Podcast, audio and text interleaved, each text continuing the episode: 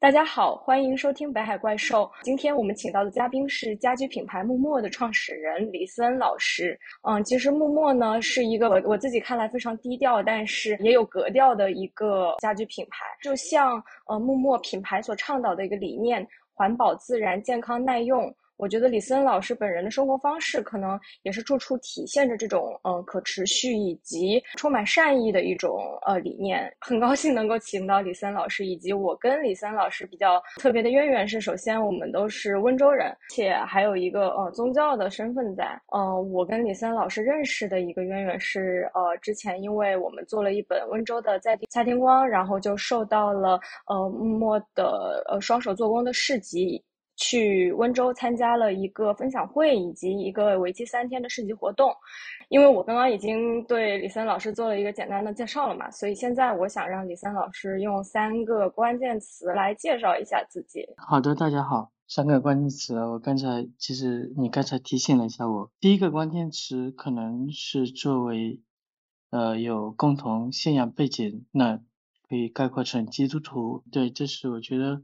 这可能是一个最重要的身份标签吧。我我其实还有另外两个，我还是没有特别的那个。但是前几天那个我跟同学二十年的前的 同学。在那个聊天，彼此发了现在的照片。他说你还是很农民啊，就长得还是依旧的很农民啊。我我觉得这个是他人在二十年前也有人这样说过，常常有人啊。后面他们还会冠一个农民艺术家，呃，我觉得这个反差很大啊。那时候是非常的排斥，现在看依旧还是带有农民的气息啊，长得。所以我觉得这个农民也可以冠在我身上。还有呢，呃，我觉得是一个，目前来说，我很多时间都是在劳动嘛，比如说我会做陶瓷、设计家具这些，嗯，我觉得是一个劳动者吧。我觉得我们可以待会儿就是最后再来讲这个宗教的部分。然后我刚刚听到农民的时候，我是有点讶异的，觉得农民可能跟劳动这这这两个还稍微，他们是之间是有关联的。就除了长相上，就是为什么大家会觉得您身上有 农民的气质？可能有一种乡土气吧。呃，其实我小时候的娱乐就是往农田啊、海边啊这些地方跑。嗯，有时候呃一个人也会乱跑，有时候带着一两个人，有时候一群小伙伴，就是在田里玩啊什么的。就因为我们那个年纪，就我是八零后啊，温州的东山，其实它是个乡下。旁边都是这个环境都是农田和海洋嘛，所以呢，沾染了这个气息也逃不掉了。因为我知道您的父亲是就是本地很有名的一位家具师和雕刻师嘛，感觉您家里可能小的时候已经。算是不种地了吧，我猜的啊。然后您是怎么就是发展出，比如说对这种陶瓷呀或者手作的一种兴趣呢？这个其实说来比较话长，那我可以说一下，我爷爷是一个造船的人，也是一个船老大。我爸爸呢，确实他没有农民的身份，呃，以前是当过老师，后来呢，嗯，去做学习雕刻。后来呢，就是对雕刻的非常有兴趣，就去了欧洲啊一些国家，呃学习，回来呢就变成了家居设计师，啊这样的一个，就他做的时候是的。那我自己呢，怎么会会变成这样的一个身份？那实际上我从小可可能是就成绩比较好，但是呢，到了初中和高中的时候呢，就呃比较散养了，成绩就比较差。啊，那时候会个呃学习绘画的机会，就读大学的机会就是学习绘画了，因为分数可以要求低一点。那时候就开始去学习，那小时候也也获过很多绘画方面的一些小奖啊，就什么呃就镇里啊什么这样的一个前提下呢，我觉得自己可能还是有点优势的。对我加上我爸画的不错，也是很综合的那个时代的一个不是很很努力的那些学生的一个出路吧。还有一个是主动的选择，比如说我没有认同那个，也不是说认同，我不喜欢那种学校的教育方式以及老师们的一种方式。我对呃这种教学和环境以及模式有很强的抗拒。就像我妹妹，她是跟我可能成绩刚开始比我还差，后来他就去走了这个浙大的医学的这个方向嘛。像我呢，就是完全排斥了这套模型。有时候想想也要，但是有时候内心是抗拒的。您觉得最让你不舒服，或者就感到在那个环境里不快乐的是是什么呢？那时候我真的没有想得很明白了。但是呢，比如说我我对老师的以前是非常信任的，但是我发现了谎言和欺骗。那时候我可能是对老师是有很强的这种信任感。但一旦在小学的时候被可能被忽悠过几次后，我突然就这这一层就开始，我很明显的有排斥感。就这当然是一个错误的方式，不能因为他人的缺点而而改变自己的对事物的态度啊。那当然就现在是这么看，但以前小时候可没有这个就思维的穿透力。他很很容易受环境影响，对，比如说哪些老师长得难看一点都不想上他的课。哎，那您觉得您在少年青少年时期，在同龄人当中属于比较叛逆那种类型？对，本来我是一个非常乖的人，但是呢，就因为我的家庭教育呢，像我父亲比较严厉，也是就是跟你同样的信仰背景，但是呢，到了初中之后呢，就开始会对很多事物好奇，游戏。或者其他的东西，甚至在高中也学会了抽烟啊，跟他们打牌啊，甚至有人叫你喝酒也会不拒绝啊，这样的一个学学习状态就变成了，确实变成了一个，呃，我们现在眼里的坏学生吧。可能那时候的自我存在感会很强。嗯，我带个引号啊，由坏转好的这个过程是怎么发生的？啊，会碰到到了杭州，那时候去学画，会碰到很多不同的人，他们可能。也有很多不羁的性格，但是他们在自己的专业上，呃，绘画的技能上，嗯，确实让嗯，我觉得，嗯，非常佩服或者喜欢。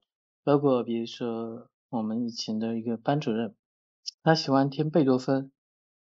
我我我们以前可能就听听这种摇滚，张楚、何勇这些啊，哎，我就想贝多芬，那我就去。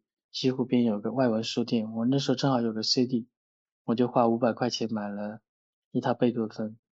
然后晚上因为有时候睡得比较晚，就忘了关这个音乐，就听了一个晚上。后来脑子里全都是贝多芬，后来就这样持续了很长时间后，我发现我的听音乐的审美被变化了。我有时候对有些很强暴的东西。有一些抗拒了，还有呢，我开始可能看一些书籍，当然高中也会看一些书籍，凭直觉，嗯，但是高中的时候呢，它是有时候是会你的阅读的内容啊，你听的内容啊，包括你看的东西啊，包括你做的事情啊，都会慢慢的有些变化，就会塑造你的呃思维方式吧。我知道您在成立默默之前。还做过一些类似于摄影师以及呃陶艺工作室之类的，就是这样子的工作。然后想请您讲一讲后来是怎么就是成立木墨的。对，我觉得这个是关键啊。我之前呢其实主动开了两家公司，参与到一家，其中深度参与到其中一家里，然后呢就三家，也不是叫公司了，嗯，就工作室都倒闭了。后来。那个一个呢是我的陶瓷工作室，一个呢是第二个呢是摄影工作室，而且第一个呢我是找了我当地的一些小时候的很有天赋的那些画画的人做陶瓷工作室的合伙人，呃，我觉得这样差不多了。结果呢，呃，还是走向了倒闭。我第二次我就聪明了点，我把我那时候美院的老师。后来的摄影系系主任拉上，然后呢，再拉了一个摄影工作室杰出的青年啊，三个人做了一个影像工作室，并且做了很大的展览这些，但发现还是倒闭了。第三个呢，就做了一个公共空间，以及做点雕塑之类的。也因为我从山上掉下，一次拍照的过程当中，那个时候呢就手摔断了，我就回家了。后来那个公司也关闭了。回家后呢，因为手摔碎了后呢，会需要一个恢复期，而且需要两次手术，这个时间是非常长的。这个过程当中呢，对一年，呃，其实一年多，就因为第二次取钢板的时候花了一年多，就前后，我还延迟了半年去取，就将近两年。呃，这个这个两年时间呢，我有时候也会摸一下自己手臂上的钢板啊。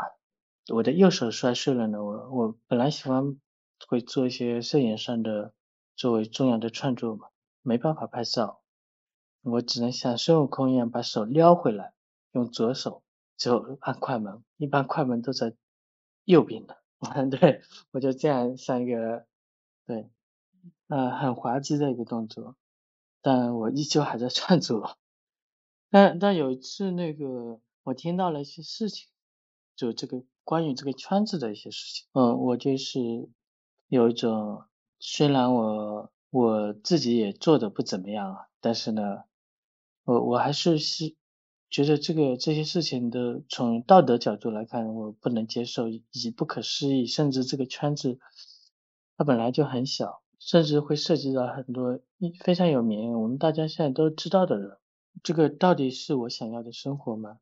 那时候其实我已经在二十几岁的时候已经受洗，我我就开始想，这是我未来的一个生活方式的方向吗？我就成为艺术家，证明自己，或者进入某个圈子，或者表达自我，或者表达自己对世界的理解。就但是呢，我觉得那个时候是无法平衡。更多的趋向于是表达自我的。那虽然你的影像可能是很高级的，但是呢，我就在质疑这种生活方式以及工作方式。我靠这样的方式活着吗？所以呢，我在寻找该以什么样的生活方式来工作。呃，我看到了“亲手做工养活自己”这句话，所以呢，我就被这句话打动。那么这句话打动之后呢，我开始想起我以前做过陶瓷，就捏了很多泥人。后来有一天回家发现不见了，垃圾桶里找到了。原来打扫卫生的阿姨跟我妈，那时候我跟我妈住在一起，觉得这个好像是垃圾，就把它扔了。那这这时候我就又陷入了一个，哎，既然我这么坚定，怎么还是好像看不到出路？这时候呢，有个朋友。就找我做家具，后来我竟然答应了，就开始进入了这个行业，然后呢，一直也经历了很多的曲折，一直到现在吧。我觉得亲手做工养活自己，这个是我觉得很棒的一个工作方式。在就是当时朋友叫您去做家具之前，您是没有呃接触过这方面的东西的吗？实际上呢，就是我小时候看过我爸他们的操作。呃，我也看，我家里有挺多这样的书的，我没事也翻一翻。去过一些家具的展会，呃，无聊也去看看吧。当时他们有展会，我就跟着去了。应该说不能是一张空白，但没有经验。那个是在就是二零一零年左右嘛。然后这个木墨当时成立的时候，最早的一批客户是什么样的人呢？刚开始呢，我们是我是帮那个一些朋友，很多朋友知道我做家具的。然后呢，就过来一些设计师找我做一些个案的解决，就类似于定制这些。那后来呢，我也在思考，就是我对这个结构的可能好像好像也挺了解的，嗯，甚至比设计师他们更更了解了。我而且做的设计觉得也挺好看的，就觉得这个也是一个很好的东西，但是为什么不被？复制，所以呢，我就呃开始把它变成批量化的呃作品，然后呢，第一批顾客呢是在豆瓣上，嗯，我把一个本地的木材做成了一张桌子，并且写在了写了篇文章，现在应该还在吧？我好久不打开看豆瓣了，嗯，那时候就很多人给我留言。想要拥有这张桌子，我就嗯把它给做了二十张，最后呢全部卖掉了。就这是我真正意义上的顾客，就之前的那些呢是定制的呢，不算是我的顾客。然后呢，就是那时候开始慢慢有微博啊这些购买的顾客越来越多的时候，我就把淘宝作为一个平台了，因为我懒得去这个提供账号啊这种各种复杂的过程，我觉得是需要你自己去拍下。就很长时间呢，呃，木木的结构呢，就呃我有一个木工，剩下的。有几个扳手，加起来就所有的事情都是我一个人做的，就采购这些发货也都是我做的。这个状态大概持续了多长时间？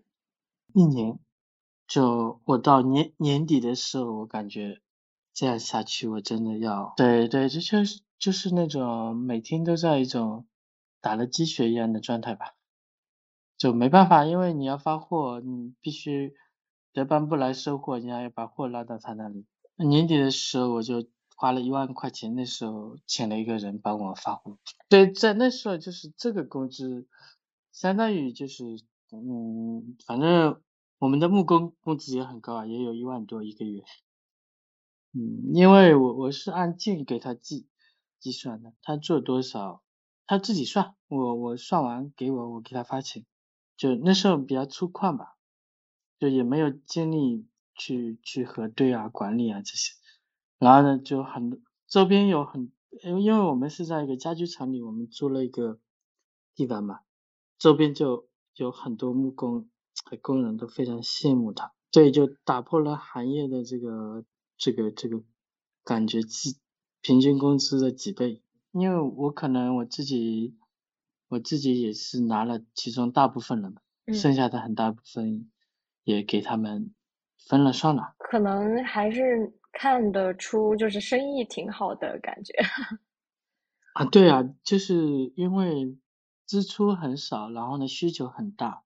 啊，比如说我我有一次我一个衣架做了三百根，但是我也不知道哪里来的勇气，摆在他们的仓库里晒的都是。为了看它的质量，我叫每一个都试装起来，三百根衣架装起来后就是。变成了一片森林。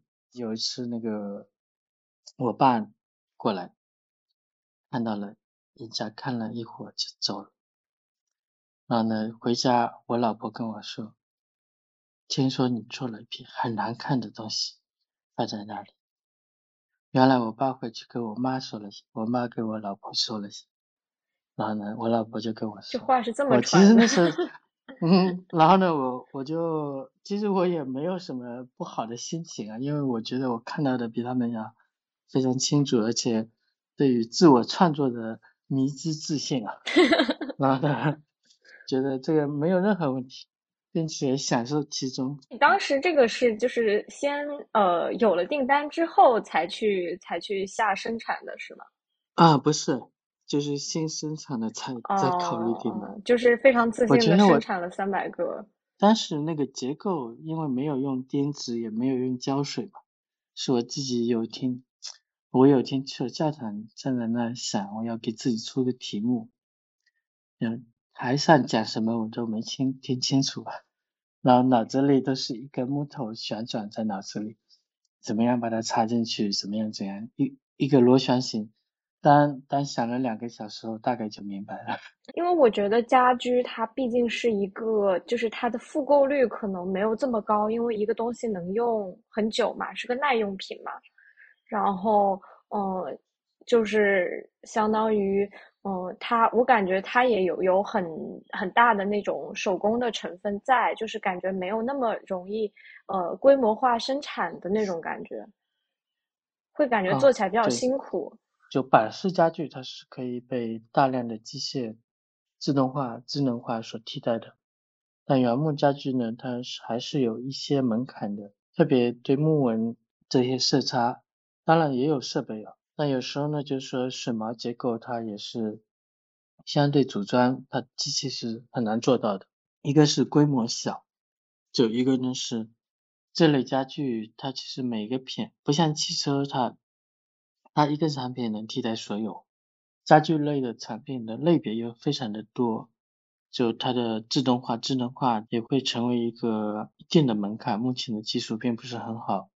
还有个呢，嗯，我觉得做传统的制造行业和特别传统的这种家居行业，它一定跟其他的一些互联网啊或者就智能设备啊这些，它是还是有一定的利润上以及规模上的。呃，说简单点，就是他不太可能发发财，他付出的时间和精力也会比较多。这个也是一个，也是我自己觉得没什么问题，我能接受这个现状。现在整个团队有多大了呀？我们现在的制造这块呢有两百多人，制造工厂这块，仓库、客服，包括设计师、摄影、平面，包括那人事啊、财务，所有的部门都加起来的话有九十个人，那是非常大的一个团队。但是呢，有时候我也在看，为什么我们需要这么多人？但你会发现，如果你做一个品牌来说，你还是需要。这么多原创的人员的，如果你把它缩减成，现以我们现在的规模缩减成三十个人，比如说设计可以去抄袭，摄影可以外包，客服可以也可以外包，这样的可能也可以，但是我觉得这不是我想要的。有时候呢，看着这么多人，心里从另外一个角度来看，哎，我解决了这么多就业。这个人人群也可以啊，是吧？我 我解决了这么多就业。那您觉得就是整个发展过程当中，就是刚刚也提到遇到很多问题嘛？面临最大的一次挑战是什么？可能对我个体来说，就是一些团队的构建吧。其他的像那个产品的研发或者周期或者趋势，以及面对比如说那个销售的双十一啊这些别人的压力啊，就像我们是那年吧。没有参加过双十一这样的，自他开始我们就没参加过，并且拒绝他，就拒绝这种价格式营销、狂欢式购物，这个他们的一些理念，但也没觉得太大压力，更多的是还是我觉得很多人的价值观的排斥和不认同，会给我们的团队造成很大的。是是外部的人吗？嗯，我觉得不是外部，因为就是外部，这是我们已经。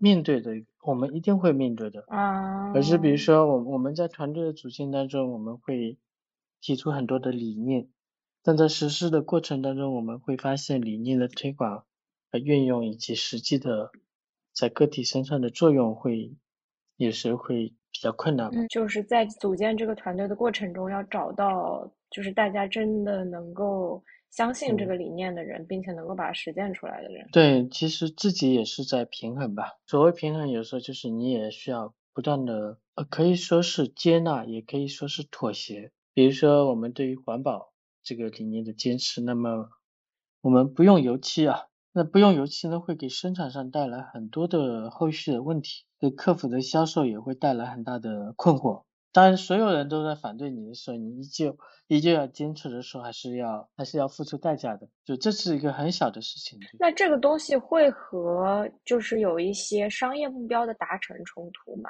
我觉得现在以我们的这个销售价格来看啊，我们对环保的承载，就比如说环保的责任和一些员工的福利来看，实际上它在价格体系上是。我们的价格体系上是承载的稍微有点累的，就一般来说，就是这类的品牌呢，它会在价格上，呃，概念上会做很多的宣传，价格上会更高一点，让更多人支持它。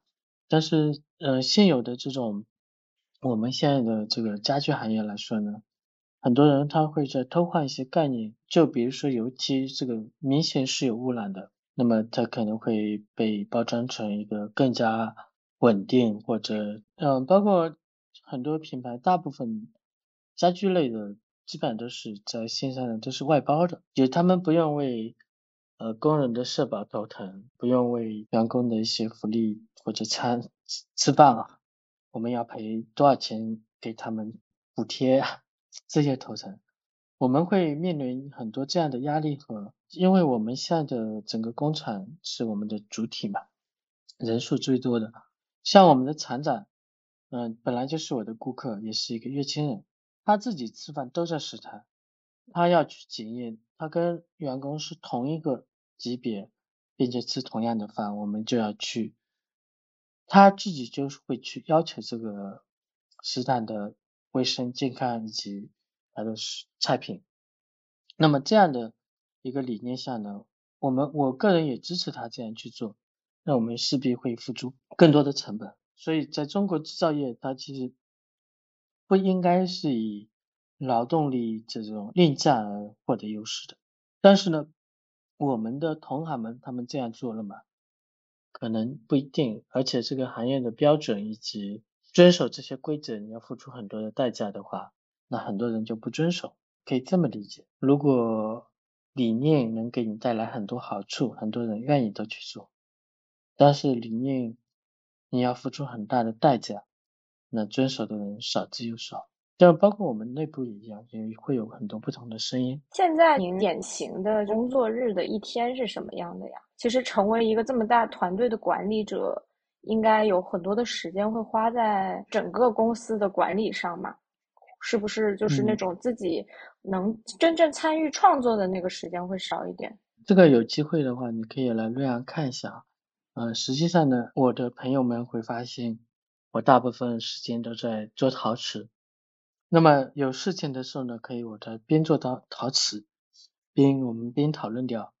那还有一个呢，木木呢，其实同事前几天有一位很重要的同事给我发了一篇他对我们现状的看法。他说木木还是一个工作室一样的扁平化的管理，然后很多公司他开始怎么样怎么样怎么样建立一套体系管理制度。我其实听到这句话，后来跟同事讨论到很晚，半夜吧。后来我我告诉他，扁平化是我们的选择，主动主动的选择。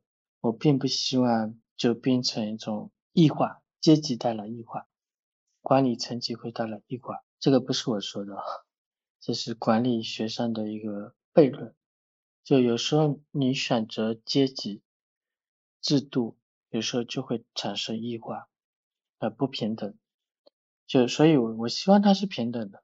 平时他们也叫我不叫我，直接叫我名字，也不叫什么李总啊什么。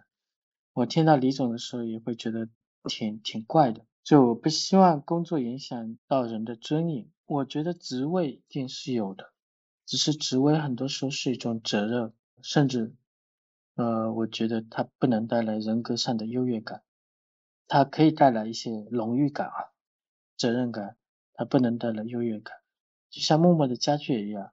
很多时候你不不会说很什么很高级啊，显得我很有格调啊，我我不喜欢这种评论，我希望它是平和的，相对善意的，所以我们的整个公司也是这样。然后我平时呢，其实我昨天我每天早上基本大部分都是在手工做做陶瓷啊，最近又开始做陶瓷了。前段时间呢，因为门店开业有很多设计要做，一天可能。早上的工作会比下午要密集一点，然后呢，因为早上就像今天早上很重要的一个事情啊，给你约好的，然后呢，昨天早上呢，我们门店正好有个培训，杭州的，所以我又参加了。总的来说，我下午会比较悠闲一点，我并没有特别安排，都都是从不主动找人开会啊。都是被动被找，并不是很忙，并不是很忙。关于这个木墨的消费者画像的这个，就是什么样的人在买木质的这个家居，以及认同木墨的理念。大概十几年前，我觉得二十一世纪初的时候，感觉温州刮过一阵风，是那种流行那种非常繁复的欧式装修啊，对。每家都专成 KTV。哎，对对对对对，可能是大家经济水平发展起来了一点，然后就觉得，嗯，我要显得我家里很很很，就是就是我也不能用浮夸来形容吧，就是，嗯，好像很很花钱了那种感觉，上档次啊。对，我在做家具的时候呢，为什么做这类的家具啊？就虽然选择了双手做工养活自己，那什么事情都可以嘛。但是呢，做家具，那做什么样的家具？其实那时候刚开始的时候，确实全全全中国都在刮这种风，不是温州，上海也在刮这种风。比如说上海有亚正啊，各种，因为那时候有达芬奇哦，就一个，啊，就一个一个事件啊，达芬奇的事情，就全都是用数字造成的这个模型，卖很贵的，呃各种各样的。比如说我要做什么样的东西，我我觉得这个是很难找到找到答案的。但是呢，你要问自己你要过什么样的生活。如果这个有如果有答案，做什么样用什么样的就有了答案。当然自己过应该过什么样的生活也是一个很难找到答案的。就比比如说我们那个是。我们我们同龄人里面有很多人开始出国，带了很多的纪念品回来，有佛像，有地毯，有各种嗯世界各地的纪念物，他把它堆放在一起。我就觉得，我就问他，这个佛教跟这个伊斯兰教是放在一起呢，但没有违和感吗？呃，所有的宗教都是一样的，追求良善。啊，我我听上去很有道理，但后来我发现他其实不太了解。啊，就是说我们把很多分分分分物放在一起，风土人情的物件啊，然后呢，其实它内在的东西都是冲突的。就像你把一个佛像放在一个犹太人的帐篷里，他一定是非常排斥的，虽然还有很多美在啊。后来呢？因此，我觉得美本身也是个中性的，它并不是一个完全褒义的，就它它是有一定的价值观和背景的。我为什么做这么简单的东西？其实我对那个欧式的家具，我觉得就像装修来看，它装修的像一个宫殿，但是过一段时间你踢一脚，它突然墙上都可能有个洞啊。然后呢，各种各样都是虚假的堆堆积。像那时候的家具，就像沙发一样的，它里面全都是松木钉枪，咯哒咯哒咯哒钉起来，然后外面包包上豪华的皮和布，再雕雕上金，不是那个描上金，雕上花，显得非常的富丽堂皇。但里面可能生出虫子来了，就那些松木没经过处理的。那所以说，我们那时候其实是想追求的是一种虚浮的生活方式。你看那个时代，温州的 KTV 什么灌拉菲啊这种现象，他们对无论是环境还是工人还是专利，就是知识产权都不尊重。苍南的这个温州的皮革厂，它对这个河流的污染是非常严重的，塑料啊、什么电镀啊、空气的污染、水源的污染，我觉得这是一种非常不善意的现状。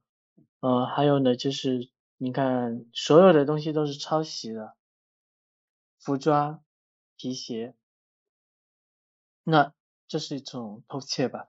我见我们工人里面有几个以前是一个皮革厂的，我看到了他们就是面黄肌瘦，整个好像中毒了一样，在皮皮革厂工作回来后，后来来我们公司工作了四五年，整个长得非常红润了。当然，就通过这样的方式，你赚过来的钱怎么消费呢？在温州，无非就是你说的像宫殿一样的 KTV 来充实自己，非常不负责。在他们的钱促生了社会不良现象的产生，他们的钱都投入到欲望里了。那时候我也在想，默默要做成什么样？首先，我觉得对环境不应该是破坏的，那么还有应该有自己的。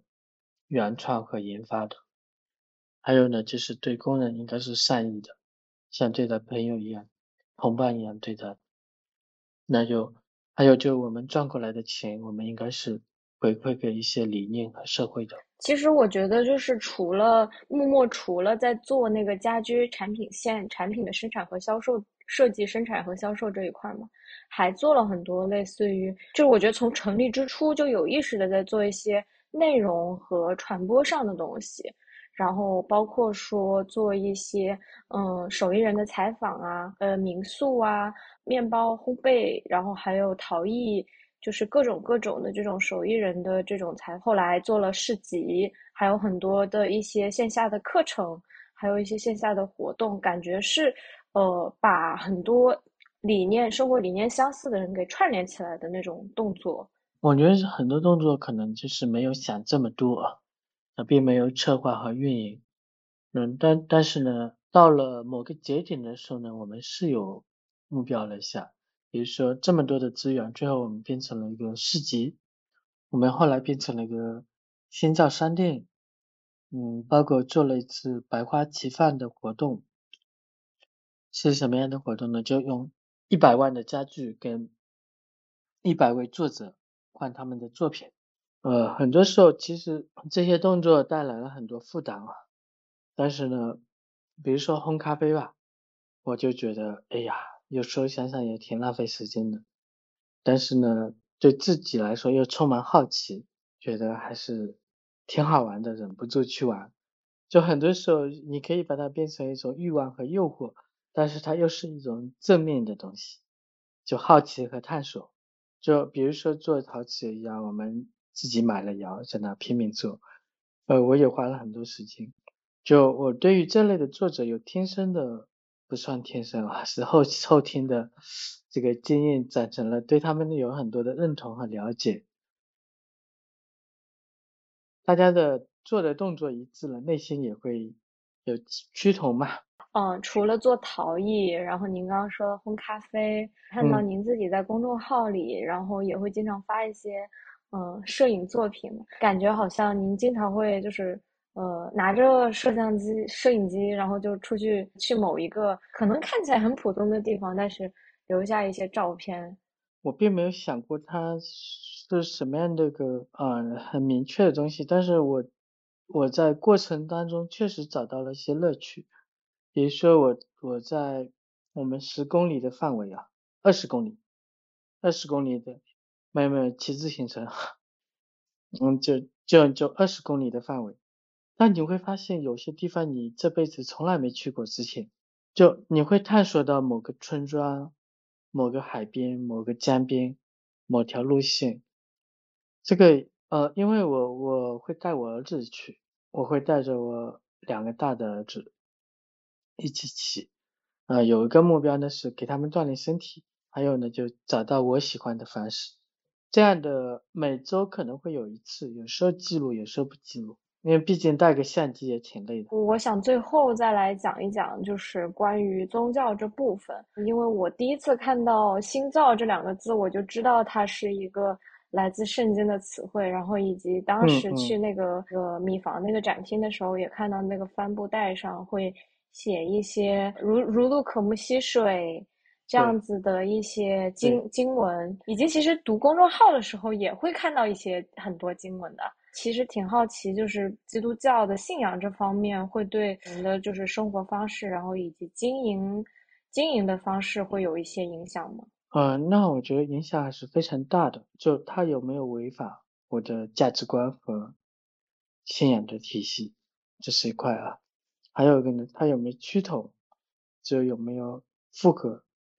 呃，我觉得是我要考虑的问题。比如说那个，你看到帆布袋，我就觉得有些其实不一定你向别人传教，但是呢，它里面的语句的字句的美和这个力量，它本身是有的，它可以成为一个传播的方式，而且传播的是正向的一些，大家也是能认同和感受到的。包括我为什么做成这样，还是怎么做。我们是有句话叫做给自己一样做给他人，包括亲手做工养活自己这些概念，都是来自于我的信仰的一个体系。所以刚开始您介绍自己的时候，第一个词就是基督徒，我还感感觉嗯，应该是这样。嗯，对，可能可能如果只有一个的话，就这样一个吧。哦，我想最后再问一个问题，就是其实现在很多人也是，包括我自己啊，也会。被默默所传递的这种可持续而以及简单的生活方式所吸引，然后如果呃我们年轻人想要去买一件人生当中第一个就是第一件实木的呃木头的家居的话，您会推荐哪一个呢？嗯，我觉得应该是桌子啊，这类日常可以用到很多的。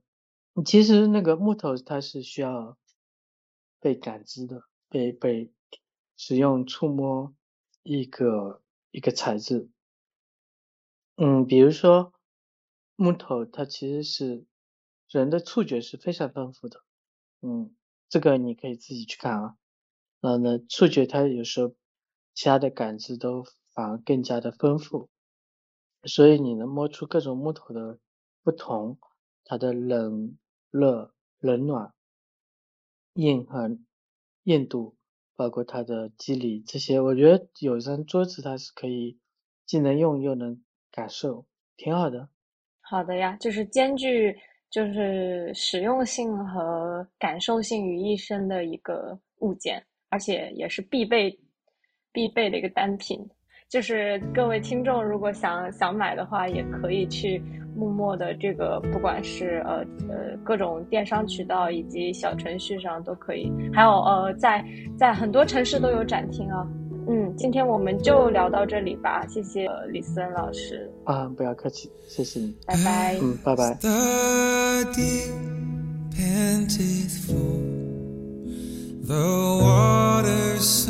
to